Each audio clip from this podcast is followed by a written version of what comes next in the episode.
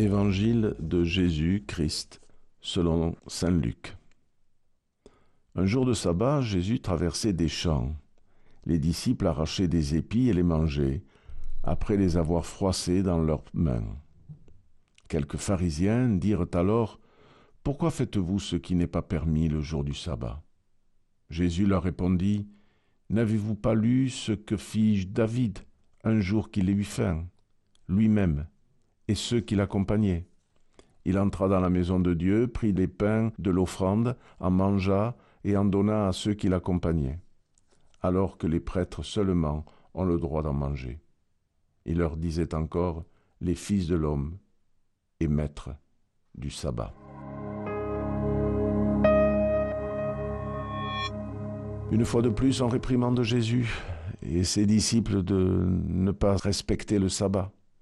Décidément, les pharisiens sont très attentifs et aucun détail ne doit venir troubler la pratique religieuse. À première vue, personne ne va les blâmer, mais Jésus en profite pour apporter une précision supplémentaire à sa catéchèse. En reprenant ce que fit David le jour qu'il eut faim, cette anecdote est rapportée dans le premier livre de Samuel, au chapitre 21. La leçon à retenir est simple, que le sabbat soit au service de la foi.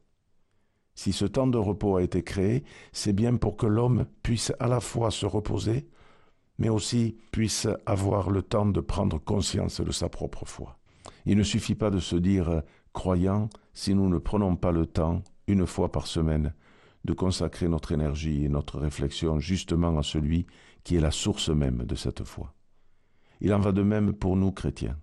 Si nous ne prenons pas soin de conserver le dimanche comme une journée particulière, dédiée justement au Seigneur et à tous ceux qui nous entourent, notre famille, nos amis, la nature même, nous courons le risque de banaliser nos convictions religieuses à une simple option.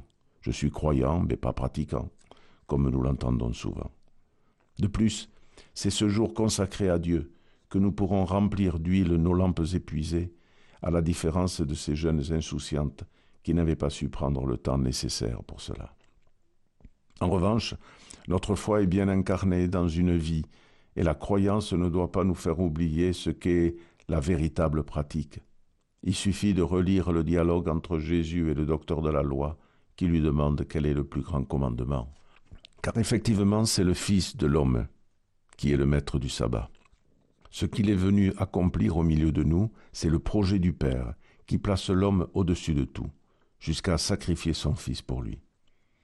Il est sans doute réducteur de limiter notre condition humaine à n'être que l'esclave d'un rite, alors que le Christ est venu s'incarner dans cette humanité.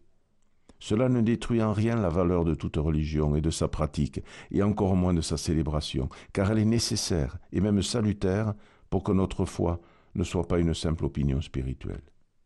L'Église est notre intelligence spirituelle.